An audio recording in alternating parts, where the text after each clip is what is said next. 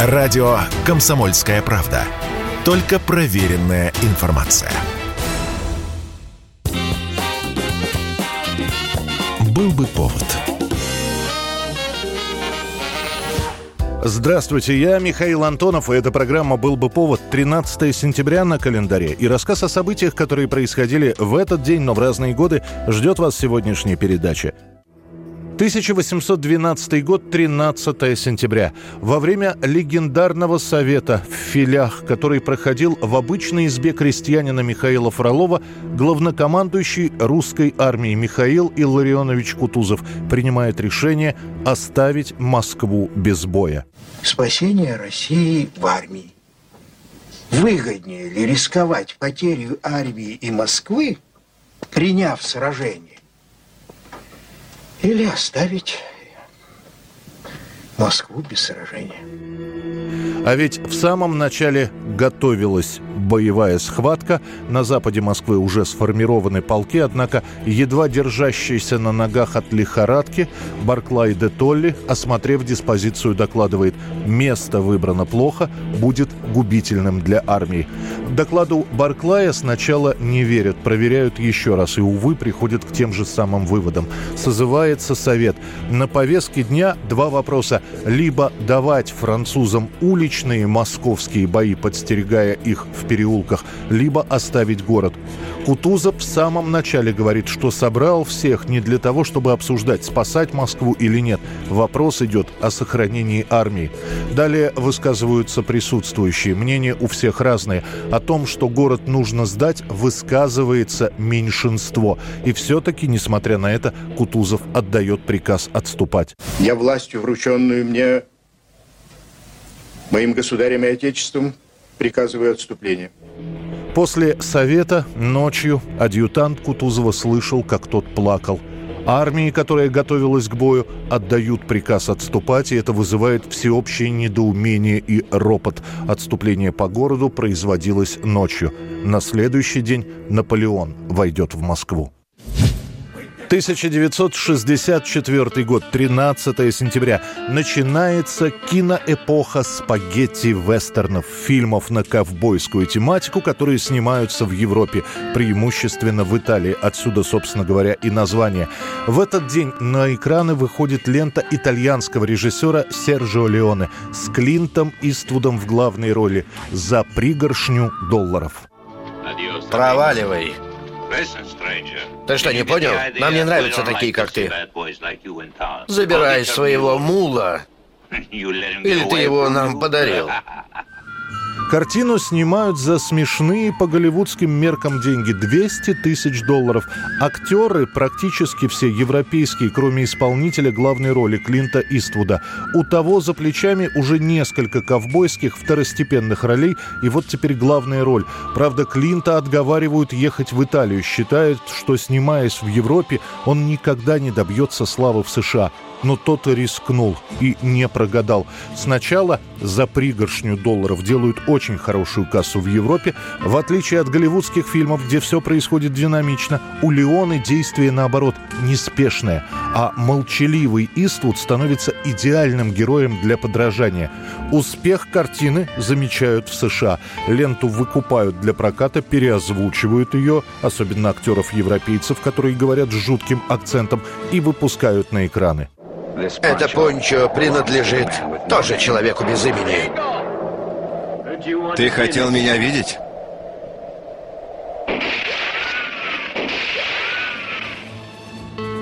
В итоге за пригоршню долларов за 200 тысяч снятая картина собирает почти 15 миллионов. Видя это, многие итальянские студии начинают снимать так же, как Леона. Сам Серджио уже через год вернется со своим фильмом вторым на несколько долларов больше.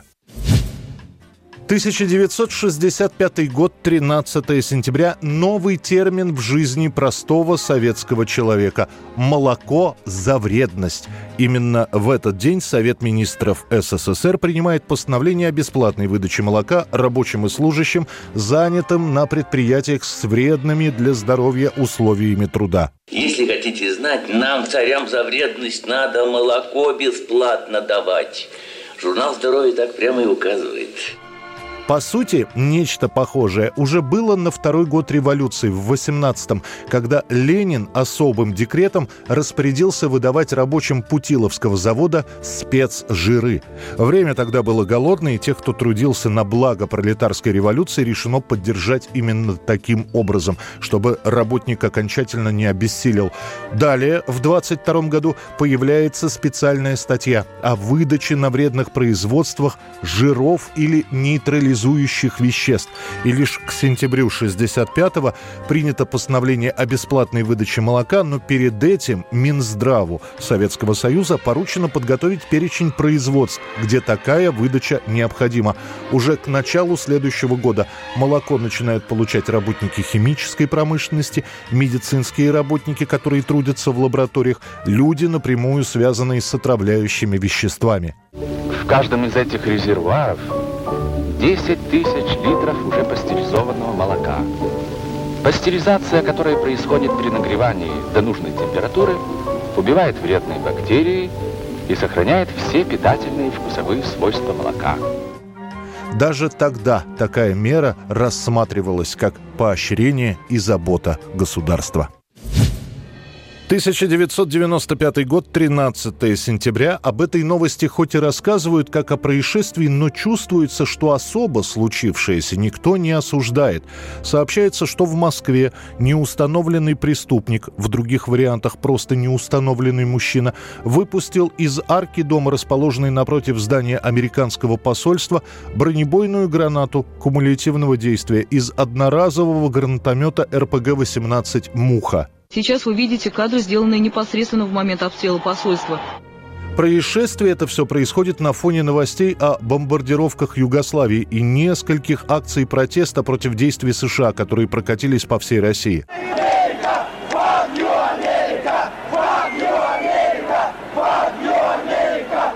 Само посольство после этого выпущенного снаряда пострадало частично. После выстрела мухи снаряд, пробив стену, угодил в комнату на шестом этаже, где располагался технический отдел, и уничтожил копировальную машину. Человеческих жертв и травм не было. В городе тут же будет введен план перехват, но установить стрелявшего удастся только через месяц. Им окажется 40-летний москвич Сергей Гаврюшин, замдиректора одной из авторемонтных ремонтных фирм. Однако после сообщения об установлении личности и задержании, далее о Гаврюшине на какое-то время вообще ничего слышно. Сообщается, что при аресте у него было с собой еще несколько видов оружия, а дома якобы нашли экстремистскую литературу. Однако про приговор про вынесение какого-либо наказания никто ничего не пишет. И имя Гаврюшина появится в хронике лишь спустя несколько лет, когда его снова задержат, но уже по подозрению в двойном убийстве в автосервисе, где он трудился. 1985 год, 13 сентября. На сцене новое имя. Распустивший группу «Полис» вокалист Стинг теперь представляет себя как сольного исполнителя. Отвечая на вопросы журналистов, Стинг скажет, что в группе он добился всего, чего хотел, и наступило время проявить себя индивидуально.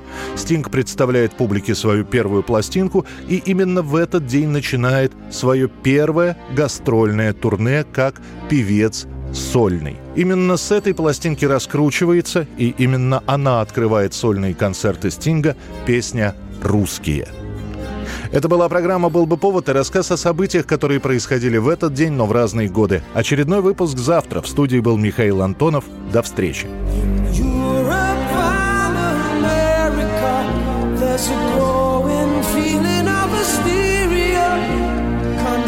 to speeches of the Soviets. Mr. Khrushchev said we will bury you. I don't subscribe to this point of view. It would be such an ignorant thing to do if the Russians love their children too.